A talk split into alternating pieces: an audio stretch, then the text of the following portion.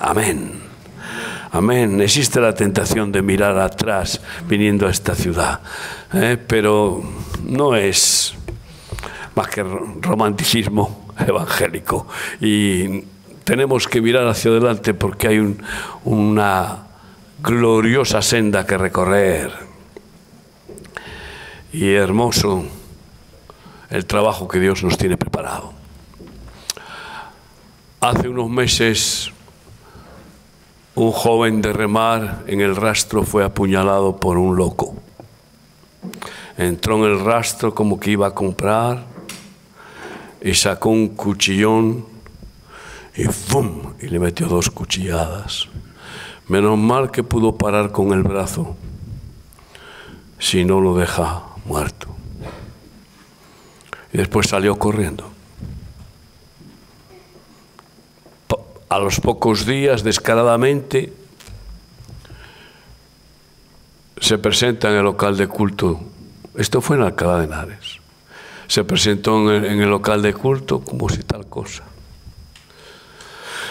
Hasta que, claro, lo distinguieron, lo, reconocieron y entonces salió corriendo. La policía lo, lo atrapó, pero qué curioso, no sé en qué sistema judicial vivimos, que al poco lo dejaron. Y ayer volvió a apuñalar a otro joven de remar en un rastro de Alicante. Parece ser que nos odia a muerte, pero parece ser que es un paranoico, un hombre con espíritu asesino, un endemoniado. Y yo no sé tú si observas a la gente y a veces ves personas que conducen un vehículo y están endemoniados. Y te das cuenta de que si no estás alerta, te mandan para otro barrio, porque conducen como locos. ¿Se ven más demonios en este mundo? Claro que sí. Están rabiosos, sueltos y tienen más seguidores. No solo que el satanismo como religión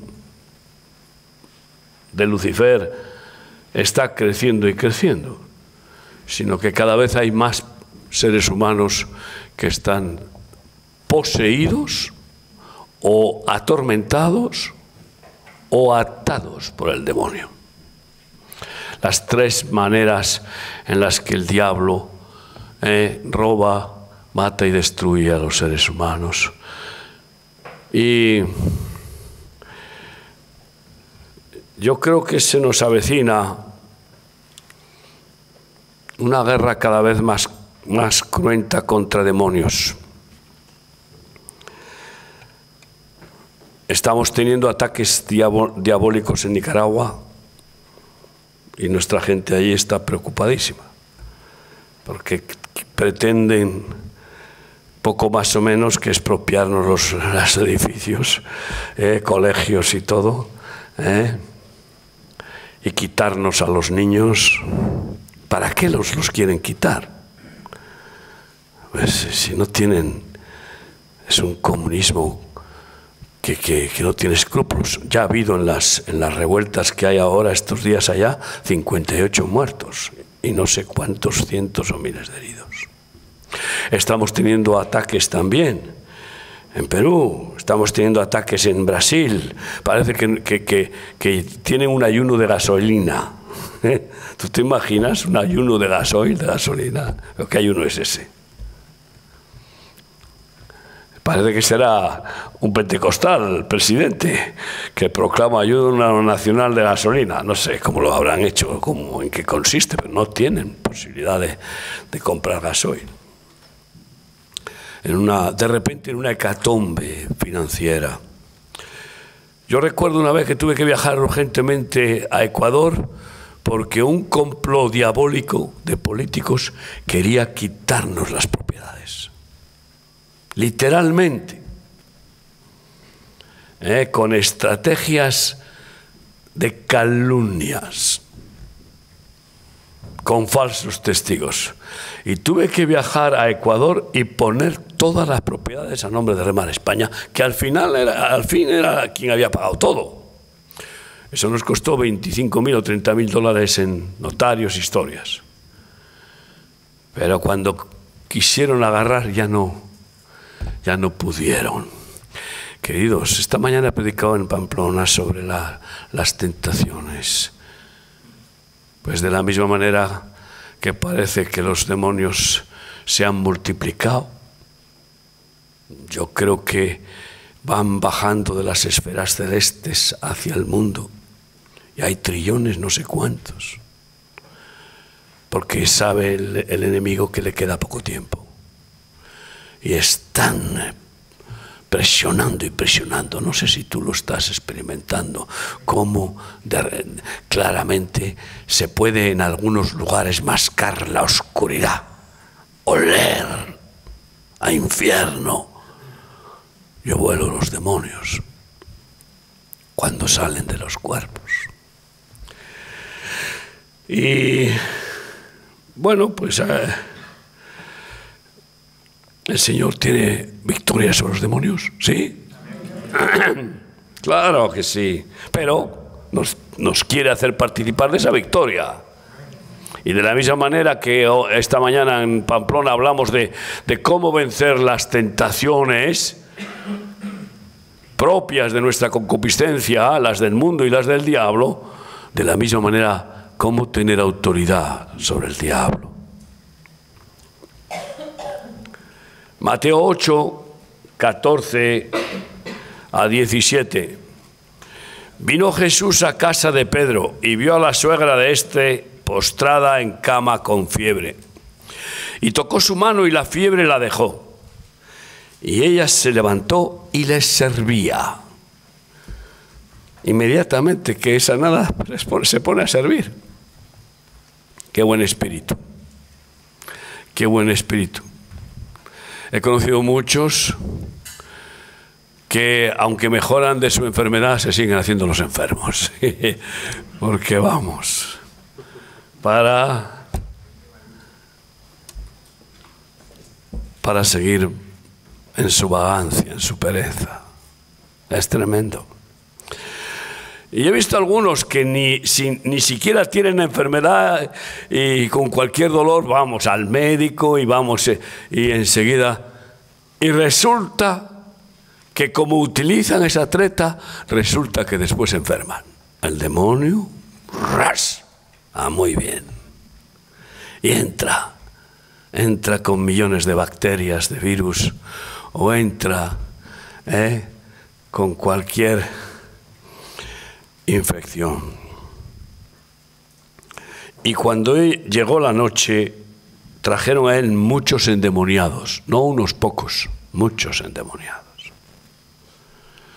Y con la palabra echó fuera a los demonios y sanó a todos los enfermos, para que se cumpliese lo dicho por el profeta Isaías cuando dijo, Él mismo tomó nuestras enfermedades y llevó nuestras dolencias. Que el Señor bendiga su palabra. Le trajeron muchos endemoniados. Y yo creo que hay muchos más endemoniados de los que ni imaginamos. Es más, hay personas que ni saben que tienen demonio y practican cultos. Está escondido. He visto algunas veces también cuando uno por gente que se quiere tirar al suelo. No, no te vas a tirar. Entonces, lo que quiere el diablo es que, es que la presión de la unción no continúe, porque el enemigo se está chicharrando. ¿eh? Y entonces los tira.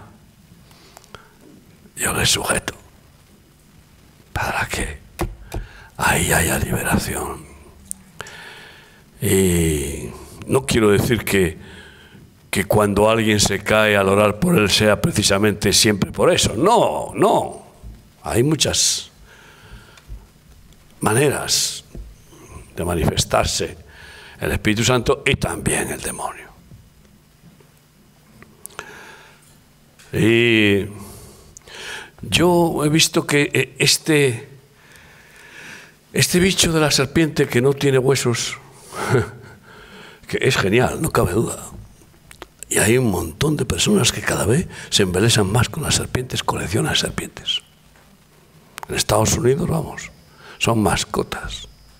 Hay un gran problema con las pitones porque, claro, la pitón cuando se hace grande, grande, pues imagínate en la casa.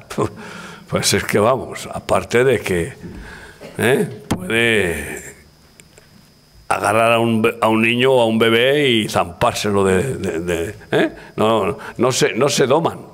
No, no, no, no, no, no, no, no.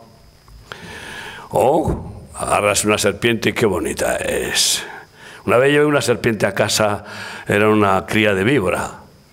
Mi madre dice, pero estás loco, pero estás loco, ¿tú qué traes aquí si es una víbora?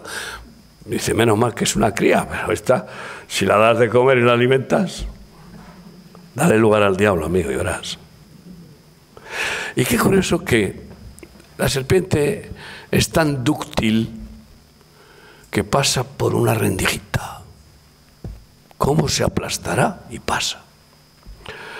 Cambia de color y se adapta al color del ambiente. Pero es un animal increíble.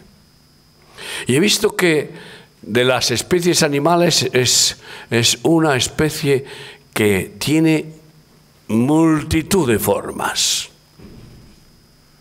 multitud de colores. Pero yo no sé cuántas clases de serpientes habrá. Se puede investigar, pero, pero, pero vamos, es alucinante. Algunas son mortales inmediatamente, a los segundos o al minuto, como una serpiente de agua marina, que es preciosa en términos de apariencia, ¿no? Así son los demonios, de todos los colores, de todas las formas y de todas las astucias cuando el Señor te usa para echar un demonio, primero hay que preguntarle, si no lo sabes, no tienes discernimiento, cómo se llama. Por eso Jesús hizo esa pregunta al Gadareno, a los demonios que habían en el Gadareno, ¿cómo te llamas? ¿Cuál es tu nombre? Y el demonio contestó, Legión, porque somos muchos. No es que Jesús no lo supiera, es que nos está dando una lección. ¿Cómo te llamas? ¿Eres una cobra o eres una víbora? ¿Eh, bicho? Ya. ¿Eres un espíritu de odio? ¿O eres un espíritu de, de culpa, de acusación, de condenación? Un espíritu de rechazo. ¿Cómo te llamas? ¿Cuál es tu nombre? Y una vez que lo, distingues, pues ya en la autoridad del Espíritu le dices, pues tú, fulano, vete. Hace tiempo que el Señor me, me dio la gracia de aprender a echar demonios con un siervo de Dios que, vamos, tenía una autoridad espiritual increíble. Yo creo que los dos siervos de, Dios que más autoridad con demonios tienen en el mundo, uno es Anacondia y otro ha sido Daniel del Vecchio. Lo tengo que decir. Yo aprendí con él. En unos congresos me decía, ven, ven, conmigo para que, veas cómo, cómo funciona esto. yo, me acuerdo que cuando... Y me dice, ven ahora, ahora por ese y me pongo a orar por uno y empieza a tirarse en el suelo y de repente su cuerpo empieza a formarse como si fuera una serpiente y zum, zum, zum, zum, y, a, y, a, a moverse reptando como un reptil.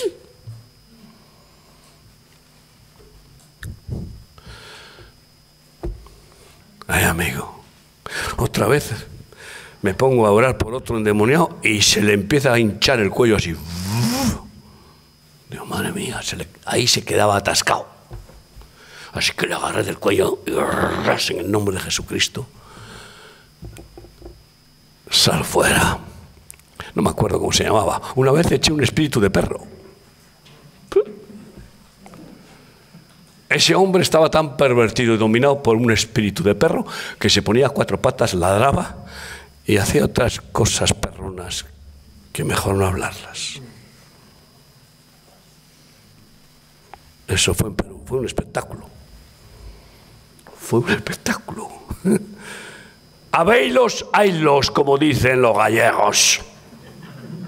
Hombre, de todos los colores. Espíritu de mentira, espíritu de envidia, espíritu de adulterio, espíritu de fornicación, espíritu de codicia. Ese abunda de una manera increíble. El que más me ha costado siempre eh, expulsar ha sido el espíritu religioso. De repente esa persona se vuelve tan piadosa que te enternece. Dice, madre mía, si esta es la Madre Teresa de Calcuta. te enternece, te confunde. Dices, ¿qué es esto? Y hay un espíritu de religión ahí terrible. Que mata, que condena, que acusa, que acusa, que acusa. Algunas personas que han pecado y han ocultado su pecado y siguen manteniendo una relación religiosa de culto, etcétera, o que siguen predicando incluso, les entra un demonio religioso. Y eh, para seguir eh, tapando con capas como las cebollas su pecado, entonces están siempre mirando la paja en el ojo ajeno. Siempre el fallo de los demás. Y no miran hacia adentro. Porque encima se justifican. Encima se creen mejores. ¿Qué demonio tan fuerte es el espíritu religioso? Ese es el que los fariseos manifestaban constantemente. Que pocos fueron liberados porque no quieren ser liberados, porque se sienten importantes, porque se sienten superiores, porque se sienten justificados con la religión, con su conocimiento, con su letra que mata, pero que es manejable. Oh, Señor. Sí, Jesús a María Magdalena la echó siete demonios. Siete. ¿Cuántos caben ahí? ¿Cuántos demonios caben dentro de nosotros? A ver. ¿Eh? Imagínate, al Gadareno dos mil demonios. No ocupan espacio. Se pueden ahí meter. Yo he, visto algunas veces echar un demonio y de repente eh, creer que ya está, eh, no, no, no, ahí hay más, ahí hay más, y bomba, como quien vomita, y luego vomita, y luego vomita, y luego vomita. Yo me acuerdo una vez de un espíritu de enfermedad terrorífico, me dio guerra como media hora, eran muchos.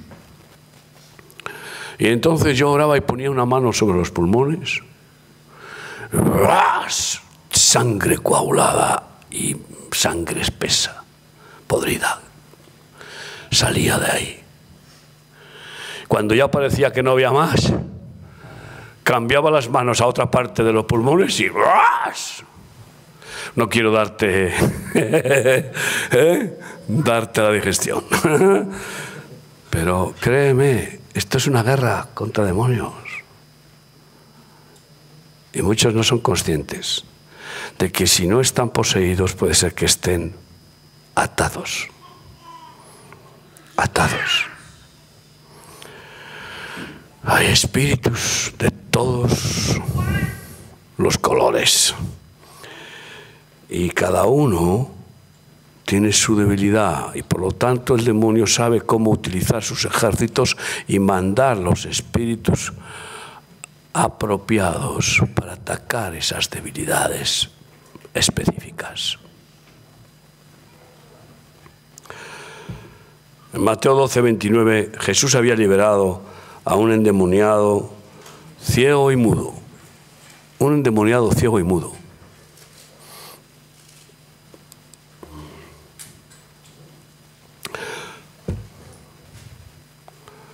Fíjate hasta qué punto el demonio puede hacer mal en un cuerpo.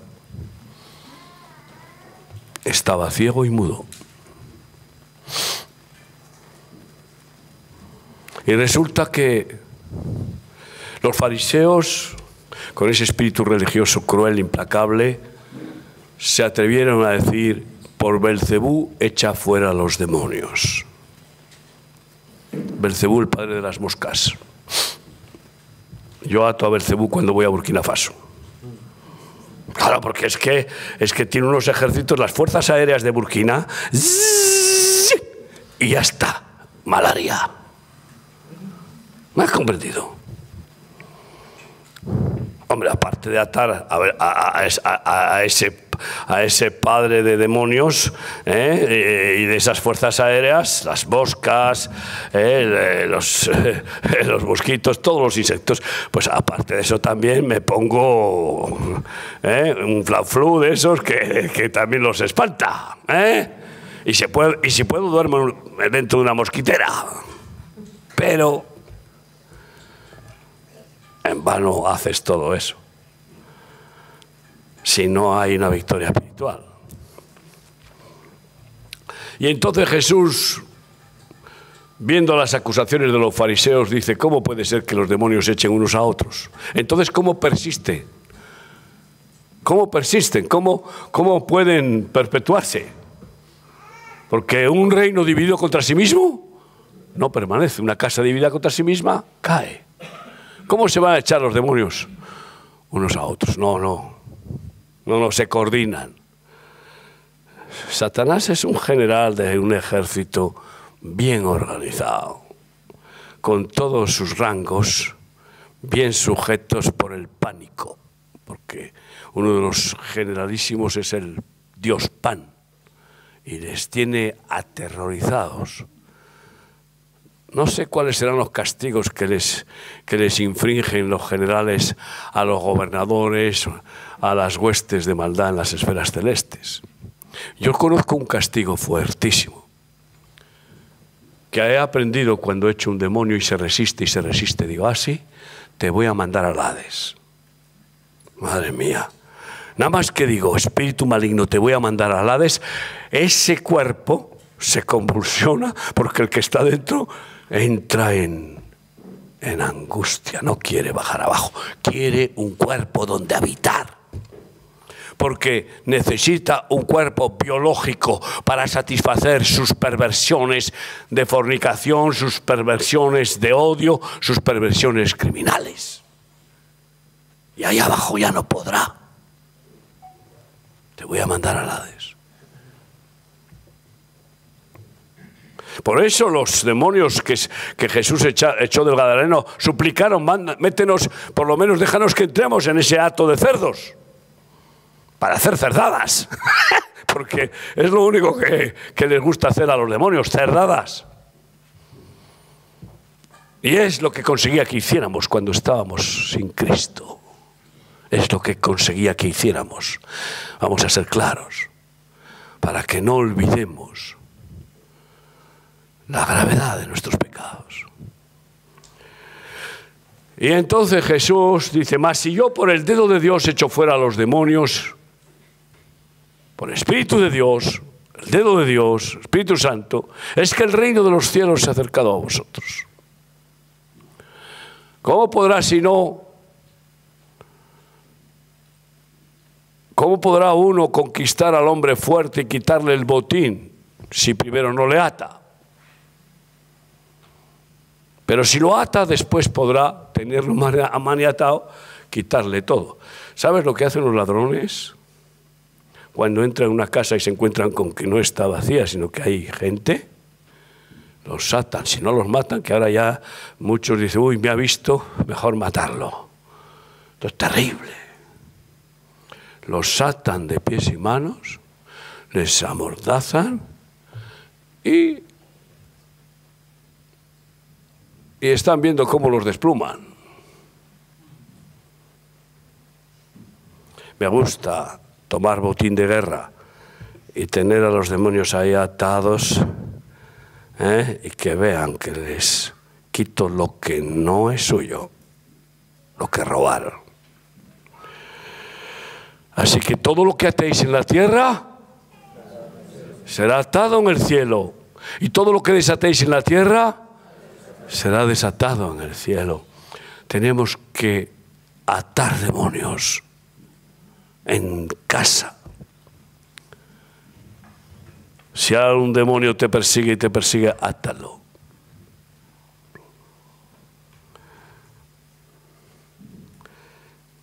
En la iglesia. Y tenemos que desatar las vidas que están atadas hay ataduras. Cuando Jesús resucita a Lázaro, después de resucitarlo, ¿eh? que dice, después de decirle sal fuera, resucita y sale de la tumba como una momia, bien atado de vendas, que dice, desatadlo y dejarle ir. Una vez que has aceptado a Cristo Jesús, pasas de la muerte por el pecado a la vida y vida eterna en Cristo. Pero luego hay un proceso ¿Por qué algunos que sinceramente aceptaron a Cristo, con sinceridad, que experimentaron el encuentro con Cristo, que experimentaron la convicción de pecado y de juicio y se arrepintieron de verdad y aborrecieron su pecado y pidieron perdón y recibieron el perdón, ¿por qué sin embargo después siguen atados a pecados? Porque nadie los desató. Y ellos tampoco fueron a pedir, oye, ora para que el Señor me desate de esta atadura. Algunos llegan a remar, aceptan a Cristo, experimentan a Cristo, pero madre mía, los años que le dan al, al pitillo Oye, qué fuerte. Yo comprendí que, la madre de todas las drogas es la nicotina, no es la heroína. Y que los que vienen a, dejar la heroína, lo que no pueden olvidar es una, colilla. ¿Dónde encuentro una colilla? ¿Dónde encuentro una colilla? Y se olvidan de la coca y de la heroína. Y están con la, la colilla, la colilla. Qué atadura. Algunos que experimentan a Cristo y experimentan el perdón de Dios y la nueva naturaleza, sin embargo, estaban atados al alcohol y claro, a lo mejor están protegidos. Y eh, bueno, pues ahí mientras tanto, ¿eh? esa atadura no tiene oportunidad. Pero luego van a visitar a la familia en Navidad sobre todo, y champán por aquí y whisky por allá.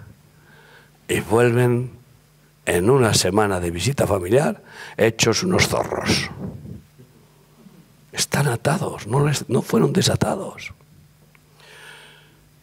Quieren, pero no pueden. ¿Cuántas ataduras hay? Hay ataduras genéticas, fíjate tú. Cuando presento un bebé, hace poco presenté al último nieto que el Señor nos ha dado, el sexto de Miquel, el número seis de los hijos de mi hijo Miquel. Y como en todos los casos, rompo maldiciones genéticas y familiares, hechizos y conjuros de nuestros antepasados que se transmiten hasta la cuarta y quinta generación. ¿Te imaginas que esas serpientes entran en los genes, pues entran. Conocí un caso de que un hombre que tenía, pues eso, un carácter terrible de, mal genio y de violencia. Y su hijo, en cambio, bueno, pues también tenía, pero no tanto. Y se muere el padre inmediatamente el hijo empieza a hacer los mismos gestos que hacía su padre. Digo, madre mía, el demonio salió del padre y se ha metido en el hijo. Claro. Estamos en una guerra contra demonios. Y dice primera de Timoteo 4.1, pero el Espíritu dice claramente que en los postreros tiempos algunos apostatarán de la fe escuchando a espíritus engañadores y a doctrinas de demonios. Y veo cuántos han quedado envenenados por la cicuta, envenenados por serpientes de apostasías y de doctrinas demoníacas que complacen la carne, que facilitan una vida doble, una vida doble de doble ánimo, un pie en la roca de Cristo y un pie en lo que me dé la gana. Y no se puede. Esas personas no son felices y no son eficaces, no son libres. Mateo 13, 36 en adelante.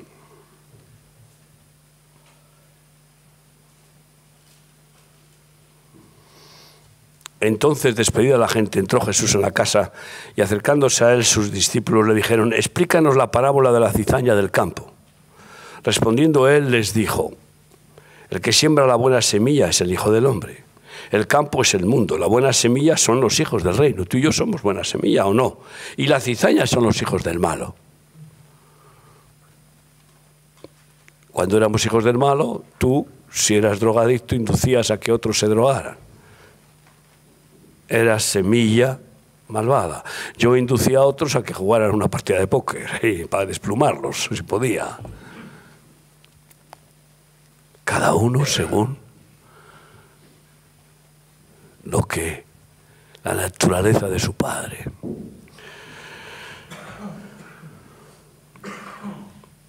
Las cizañas son los hijos del malo. El enemigo que las sembró es el diablo. La siega es el fin del siglo y los segadores son los ángeles. De manera que como se arranca la cizaña y se quema en el fuego, así será en el fin de este siglo. Enviará el Hijo del Hombre a sus ángeles y recogerán de su reino a todos los que sirven de tropiezo y a los que inician, a los que hacen iniquidad, y los echarán en el horno de fuego, allí será el lloro y el crujir de dientes. Entonces los justos resplandecerán como el sol en el reino de su Padre. El que tiene oídos para oír, oiga. Hermanos, la cizaña, la cizaña es como ese veneno de la serpiente. Puede entrar por aquí.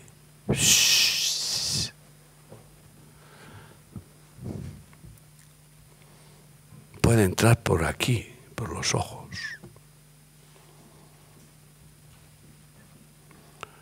Y puede entrar por la boca. El diablo busca cómo lograr entrar en nuestra vida. Y si no, por lo menos atormentarnos, quitarnos las fuerzas, robarnos el gozo, la paz y hacernos ineficaces. Para una vez que nos va debilitando, entonces estamos más fáciles para caer. Primera de Pedro 5:8, sed sobrios y velad porque vuestro adversario, el diablo, como león rugiente, anda alrededor buscando a quien devorar. ¿Cuáles son los demonios que te rodean? Yo siempre digo, cada uno tiene los suyos. Cuando el Señor me da autoridad para vencer demonios que me atacan y que me tientan y desaparecen, porque ya ven que, que es inútil, de repente veo que vienen otros peores. Digo, ¿esto qué es? ¿Esto qué es? Señor, y Dios me dice, no, no, tienes que crecer. Tienes que crecer en mi autoridad. Yo les tengo a todos vencidos. Queridos hermanos, ¿qué demonios te están provocando? Es importante que, que tengas discernimiento para atarlos y reprenderlos. Mi esposa y yo hemos aprendido a atar y reprender Y qué curioso, cuando este hombre apuñaló, enseguida oramos para que lo pillaran y lo pillaron. Cuando un pederasta, violador de niños en Madrid, estaba aterrorizando, enseguida nos pusimos a orar, a reprender, invocar a Yahweh Sidkenu, Dios justicia nuestra, y, y enseguida lo agarraron. Pero curiosamente en México pasó con otro asesino. Pero ¿para qué vemos las noticias?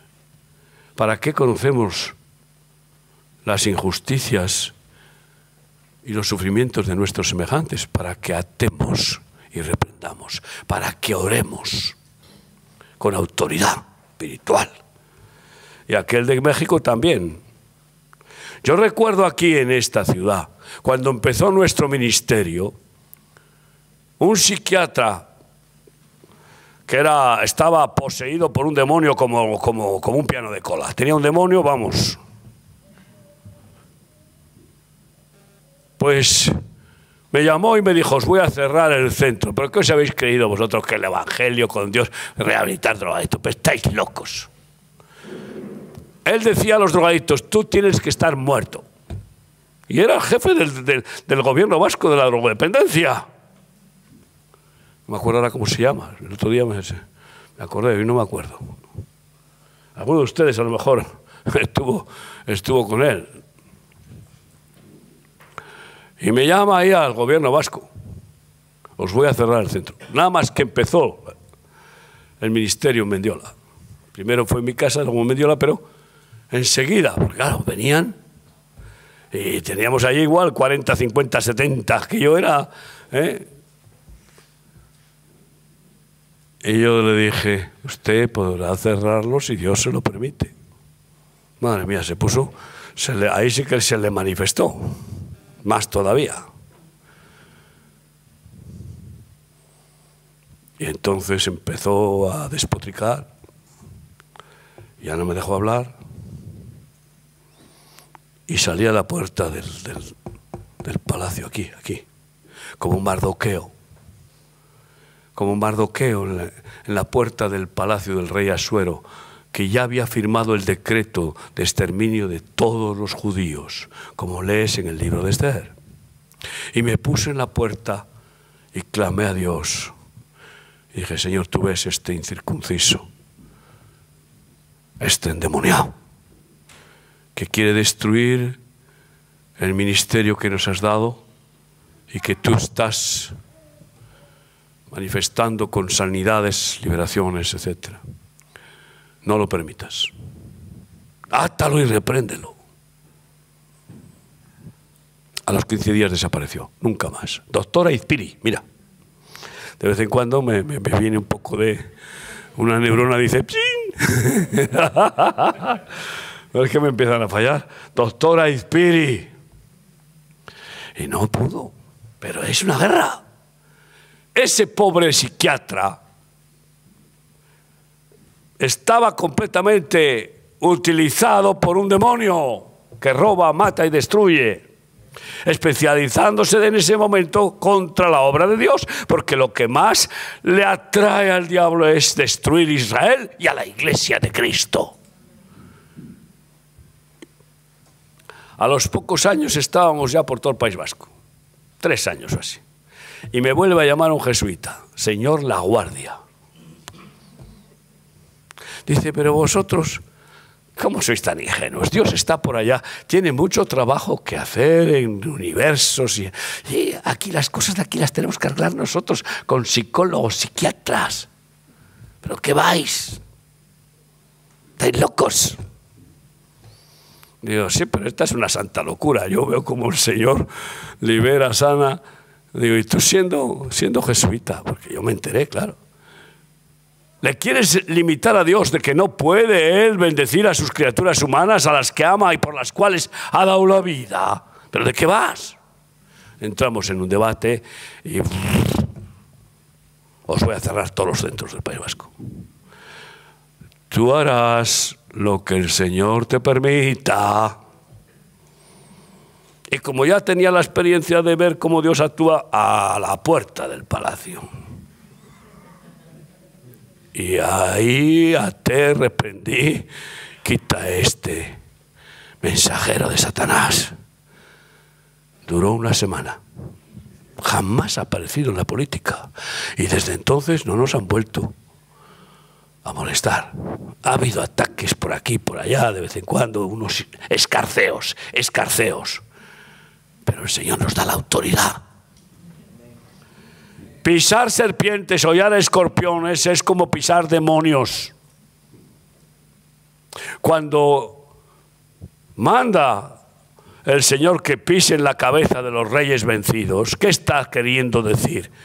¿Que hagan un acto de crueldad? No. Están diciendo, demonio que has usado a este hombre para gobernar y hacer injusticias, crueldades y matar a tus hijos, a tu, a tu pueblo, estás pisado y nunca más te vas a levantar. Cuando Pablo habla de los falsos apóstoles, pues habla de ellos diciendo que se disfrazan, se disfrazan de verdaderos apóstoles, pero que son fraudulentos.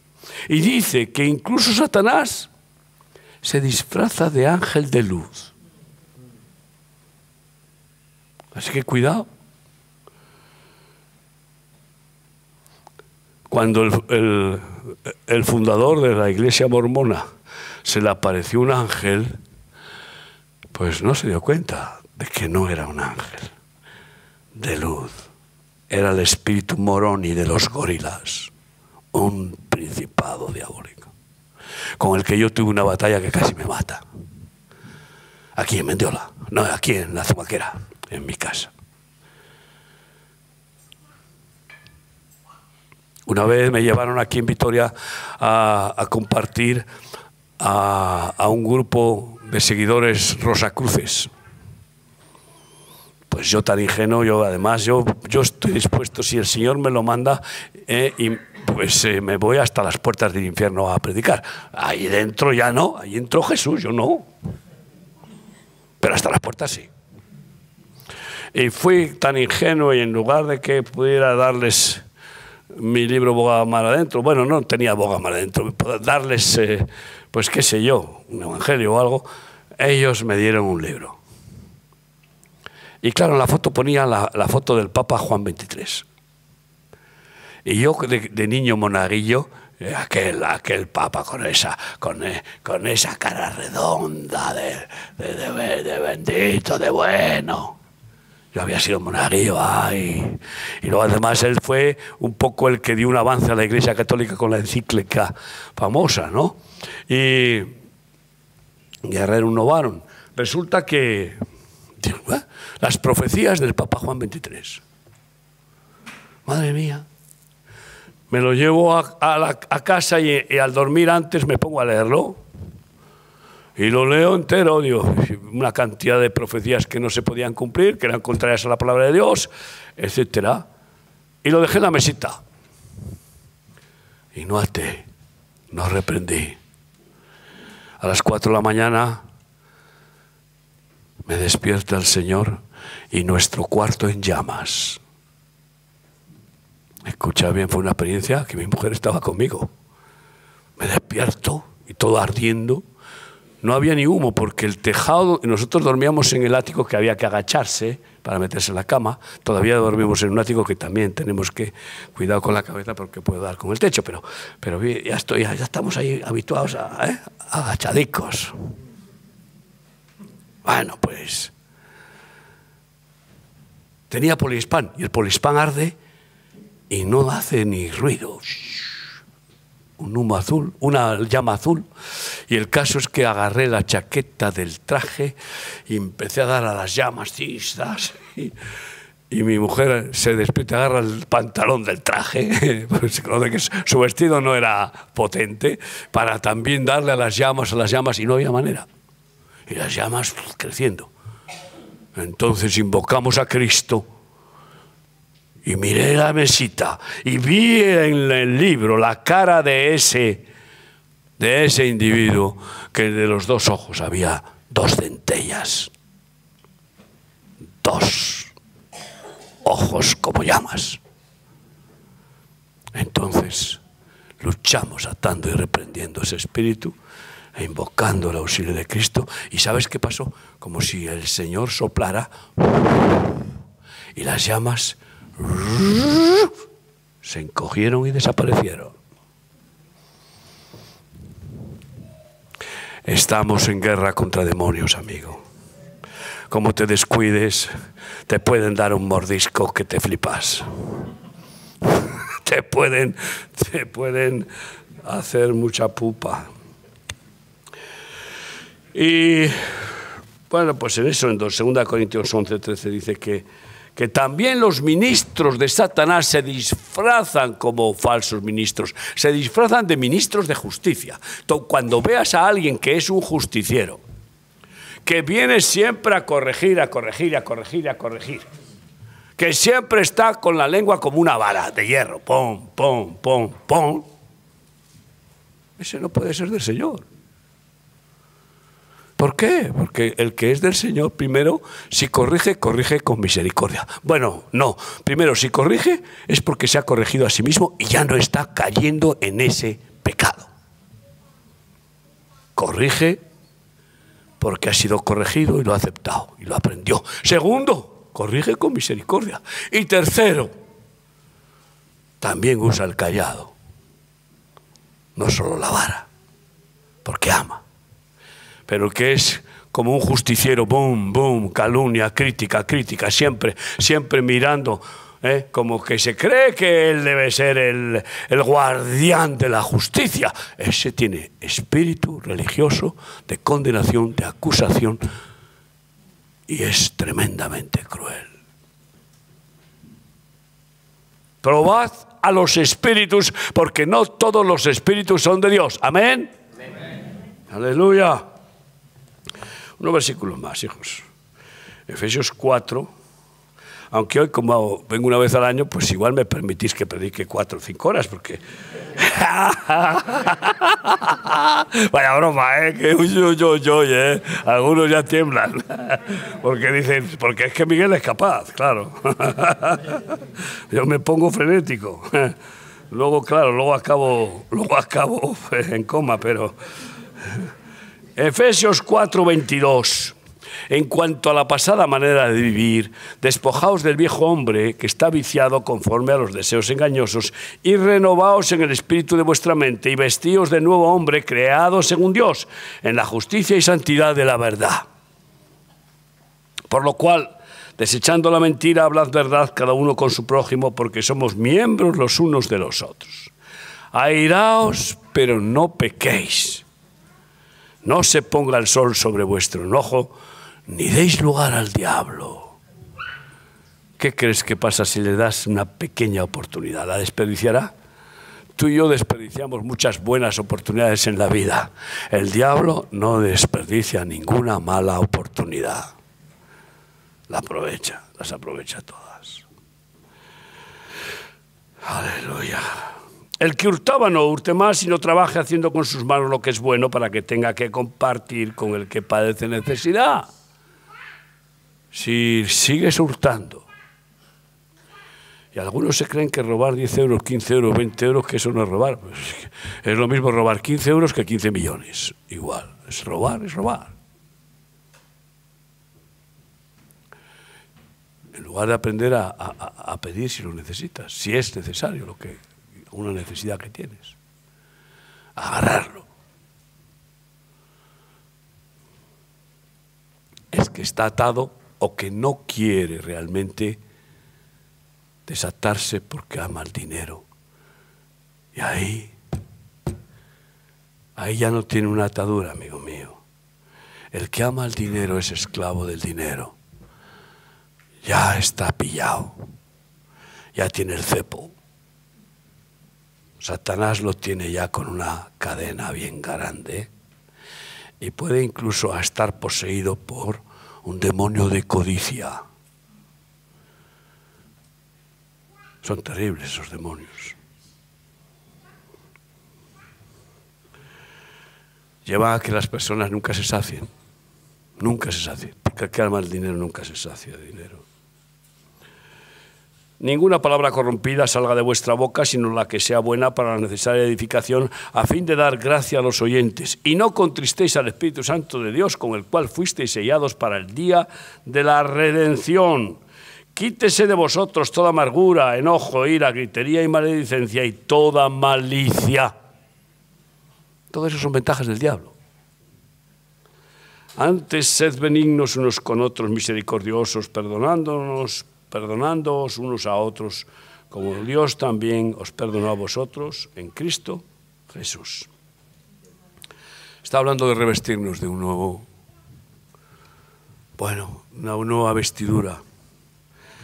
Y en este tiempo más que nunca hemos de ponernos la armadura de Dios. Si no la tienes puesta, ay amigo, no demores en ir armado hasta los dientes y hasta en la cama dormir con la armadura puesta. ¿Eh? ¿Te imaginas dormir con la armadura puesta? Porque por la noche puede haber tentaciones, tentaciones. Hasta en sueños puede el diablo llevarnos a tentaciones. Si a lo mejor abriste la televisión y viste una película y te quedaste con unas imágenes pues luego te acuestas, te duermes y,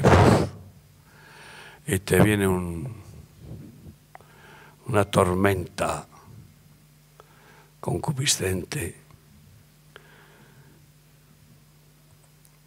o de cualquier otro tipo. Efesios 6, 10 dice así la palabra de Dios. Por lo demás, hermanos míos, fortaleceos en el Señor y en el poder de su fuerza. Vestíos de toda la armadura de Dios para que podáis estar firmes contra las asechanzas del diablo. Muy astuto, tiene trampas, es un tramposo. Este mundo es un campo de minas de conserva de Dios, este mundo es un, es un mundo lleno de trampas. A ver a quién caza el cazador. Y a uno les caza pues de una manera y a otros de otra.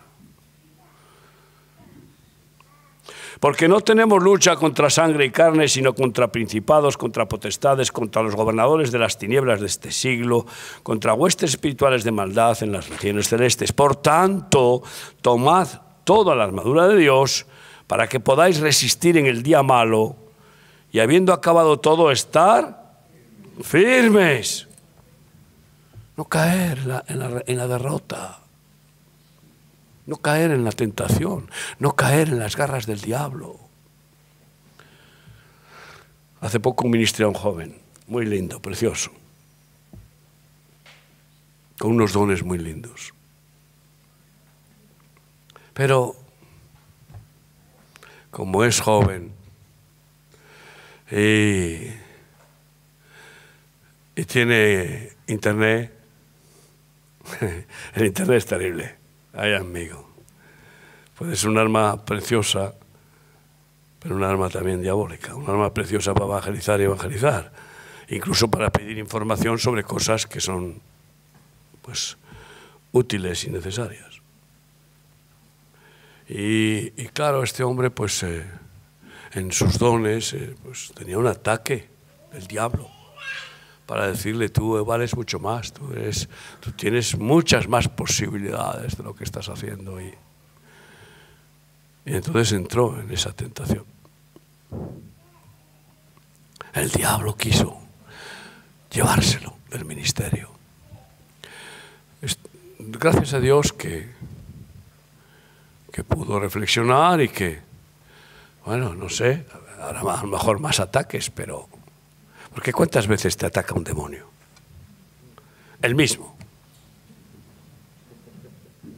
Dice, pero bueno, pero si, pero si está aquí todavía don Eustaquio, pero ¿esto qué es?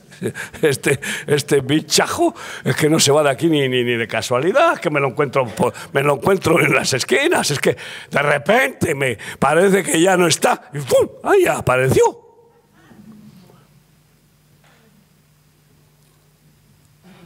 Solamente cuando la victoria de Cristo ya no te desestabiliza de ninguna manera. Ya no puede contigo, entonces se va. Resistid al diablo y huirá de vosotros. Aunque luego te, mande otro peor, pero... Es decir, que te manda un, un soldadito y luego te manda un sargento. y después un teniente, y luego un capitán, y luego un general hasta que puedes llegar como un siervo de Dios ya muy anciano, que está descansando y se despierta y está a la cabecera, a, los pies de la cama está Satanás. Y le dice, ah, con que solo eres tú. le dice, solo eres tú. Solo eres tú, Satanás. Y se le ocurre una pregunta. Satanás, dime, ¿cuál es eh, el arma más poderosa que te ha dado éxito para llevarte las almas? y se sinceró. Está dando una lección. Esto es una experiencia de un siervo de Dios que, que no se inventó eso. Y dijo la religión. Tú fíjate, 1.500 millones de musulmanes atrapados en una religión que mata, que tienen un libro que llaman sagrado, que es un libro de guerra y un libro de crueldad. Y que también se, inició porque a un hombre que no sabía ni leer ni escribir, epiléptico, angustiado porque era maltratado por sus, por sus primos, sus tíos, que se había quedado huérfano de madre, de padre. Pues ese hombre en su angustia de buscar el sentido de su vida, se mete en una cueva y se le aparece un ángel. Ustedes conocen el libro que he podido escribir sobre luna creciente. Yo me metí dos años en la cueva de Mahoma, en sentido de, investigar. Se le apareció un ángel, no era un ángel. No era un ángel, pero ahí quedó atrapado. Y fíjate la que ha liado. ¿eh? Desde el año 700 más o menos poco antes. Tú fíjate. 1.500 millones de personas. Que si le preguntas a un musulmán, si tú te mueres hoy, ¿estás seguro que vas al cielo? Todos dicen, si Alá quiere. La mujer de Mahoma, que no se sentía nunca en paz, porque claro, la culpa del pecado aquí, ¿eh? Mahoma, dime, dime por favor que tengo salvación, que voy a ir al cielo. Y la dice, mujer insensata, yo mismo no, no sé si iré, si Alá quiere. Ay, Dios mío.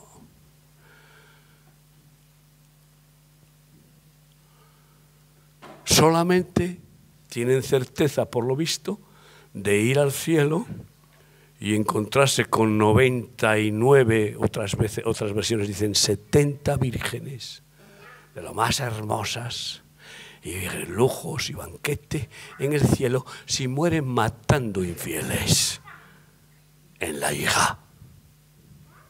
Ahí sí tienen seguridad. Madre mía.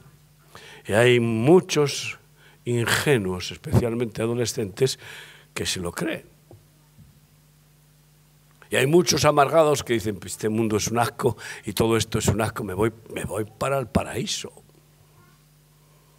Y se ponen una bomba y su alma al morir sale del cuerpo y se va al infierno, seguro, porque ahí ha hecho obra del diablo de matar inocentes.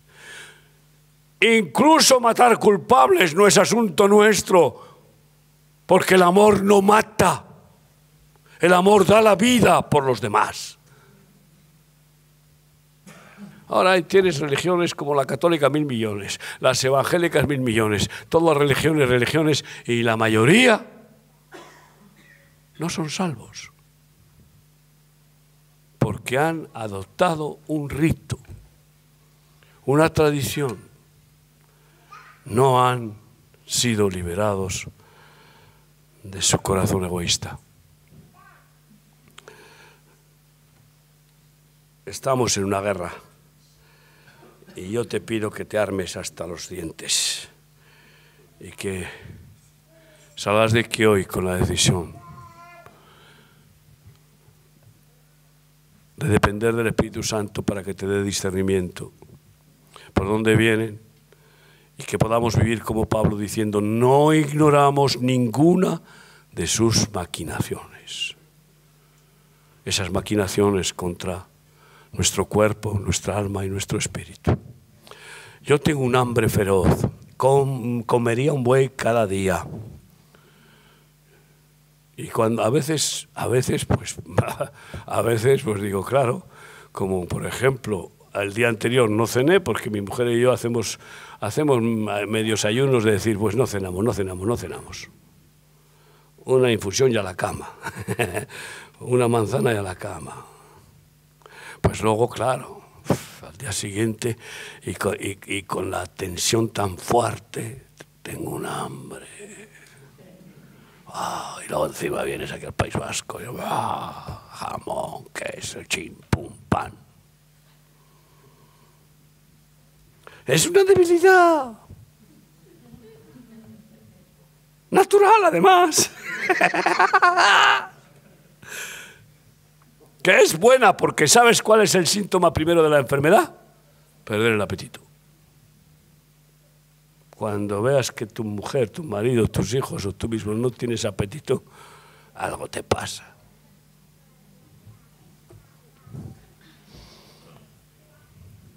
Así que que no me quites el hambre, Dios, pero sí dame dominio propio para vencer ese espíritu que quiere ponerme como un tocino.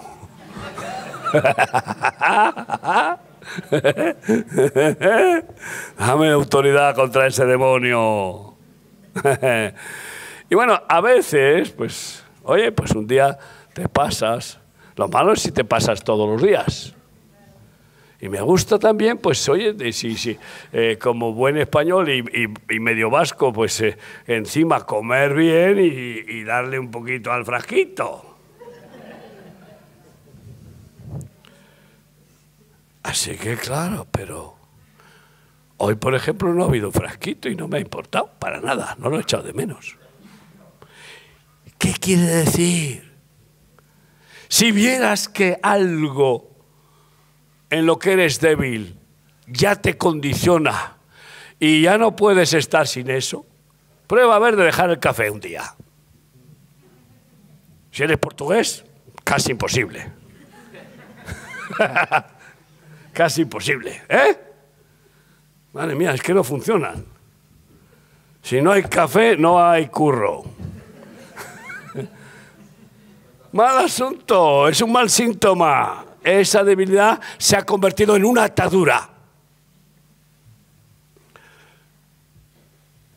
Antes de ayunar, he comprendido que a veces prefiero, tengo que cambiar de café a té, porque cuando ayunas, tomando café, te viene dolor de cabeza. ¿De dónde viene ese dolor de cabeza? De la falta de cafeína al ayunar.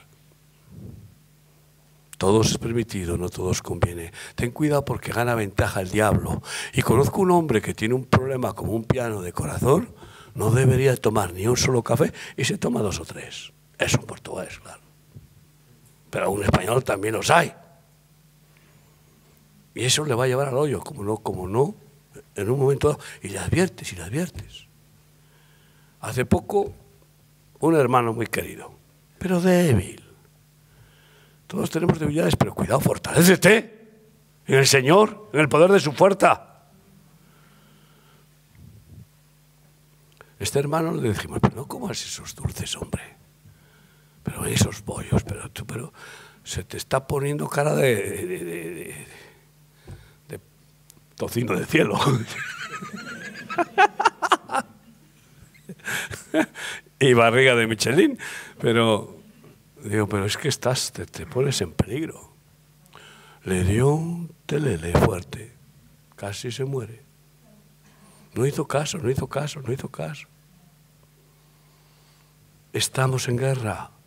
¿Quién crees que está actuando y aprovechando tu debilidad al comer o al beber o con el café o con lo que sea? ¿Quién crees que está ahí?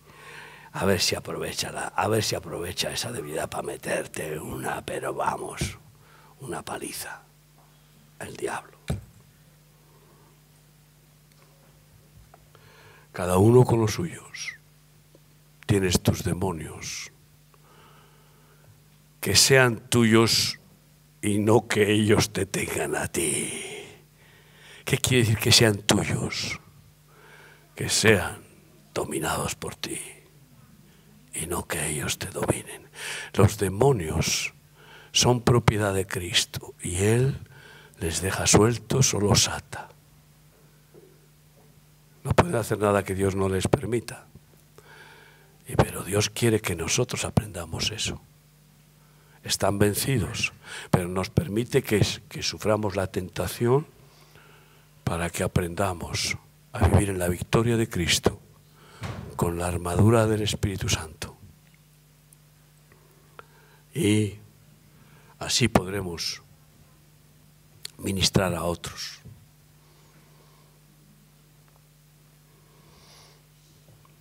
Puedo mirar caras aquí y ver. Y ver, porque algunos los conozco también, por dónde está ahí el enemigo atacando. ¿Eh? Pero te ruego que ores y oraré ahora, pero que si no te liberas de una atadura pidas ayuda. Pide ayuda. No es cuestión de hacer un culto ahora y decir, venga, vamos a orar. Pero si hay una atadura en tu vida, si hay un tormento, algo que te atormenta, es que ese es un pajarraco, un pajarraco repugnante que grazna tú alrededor de ti y que te tiene ahí que vamos. Eso es un tormento. Venían los atormentados. Hechos de los Apóstoles 26, 16 a 18. Con esto termino. Pero levántate y ponte sobre tus pies, porque para esto he aparecido a ti. Así le está diciendo a Pablo después de, de que lo tira, lo deja ciego, luego el Señor lo sana. Para esto he aparecido a ti. ¿Para qué se ha aparecido el Señor a tu vida de miles de millones de personas? A ti. Te escogió a ti. Mira por dónde. Un, algo que muchas veces dice el Señor. Para ponerte por ministro y testigo de las cosas que has visto y de aquellas en que me apareceré a ti. En aquellas relaciones con el Señor constantes, con sus enseñanzas, con sus revelaciones librándote de tu pueblo y de los gentiles, librándote de la religión, librándote del nacionalismo vasco, librándote de todas las ataduras familiares, prejuicios complejos, todas las ventajas del diablo. Y de los gentiles a quienes ahora te envío ¿Para qué? Nos, se aparece a nosotros para hacernos libres y después para hacernos libertadores y enviarnos a aquellos que están esclavos como nosotros lo estábamos. Para que abras sus ojos, para que se conviertan de las tinieblas a la luz y de la potestad de Satanás a Dios, para que Dejen de ser hijos del diablo, dejen de ser esclavos del diablo, dejen de ser instrumentos de cizaña y de maldad para ser hijos de Dios, instrumentos santos de bondad. Se conviertan de las tinieblas a la luz y de la potestad de Satanás a Dios, para que reciban por la fe que es en mí, que es en Cristo Jesús, perdón de pecados y herencia entre los santificados. Libre para libertar. Y hay tantos que están atados. Cuando no podemos convencer evangelizando con palabras a alguien, he comprendido que la mejor guerra que podemos hacer es doblar rodilla y atar a los demonios que están, están persiguiendo o que están oprimiendo o que, o que están influyendo en esas personas y desatarlos. Es un acto de, de oración de fe. Alguien muy querido, el diablo, le metió un dardo terrible de falsa doctrina y un espíritu Jezabel lo dominó y cayó en un matriarcado y no quería ni saber nada conmigo. Y ni siquiera me dejaba acercarme, ni siquiera contestaba al teléfono, no había manera.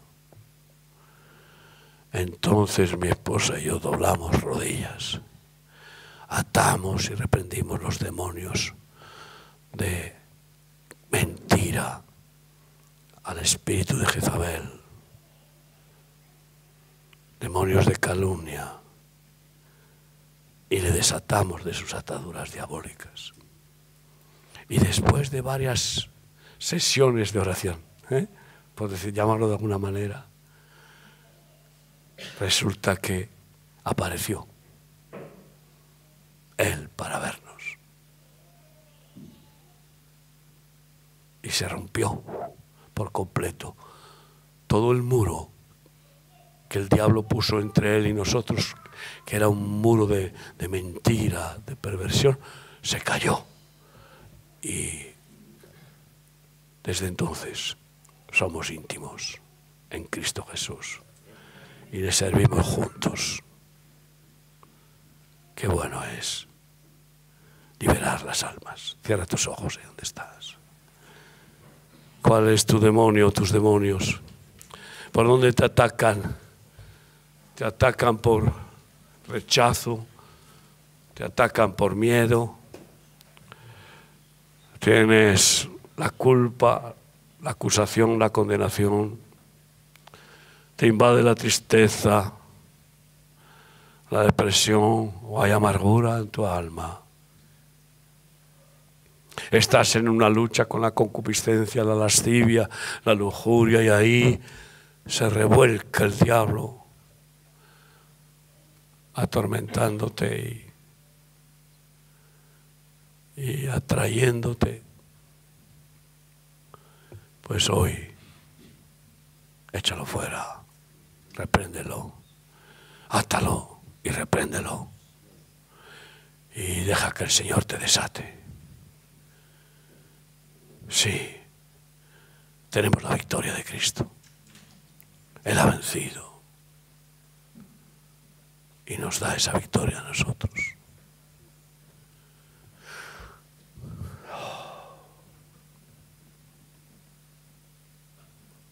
A lo mejor te ataca el miedo a la enfermedad porque estás enfermo y o porque estuviste, lo pasaste tan mal te ha quedado ese miedo. A lo mejor tienes miedo a la muerte. A lo mejor un espíritu de cobardía te ha cerrado la boca y ya no eres valiente para decir la verdad. A lo mejor el orgullo diabólico te lleva a vivir ocultando y ocultando pecados viejos. Y ahí siguen como quistes en tu alma. Y por eso no confiesas y no vienes a la luz. Porque ¿qué dirán? ¡Qué vergüenza! Esa es la forma de actuar con el orgullo. ¿Por dónde te está atacando el maligno? A ti y a tu casa.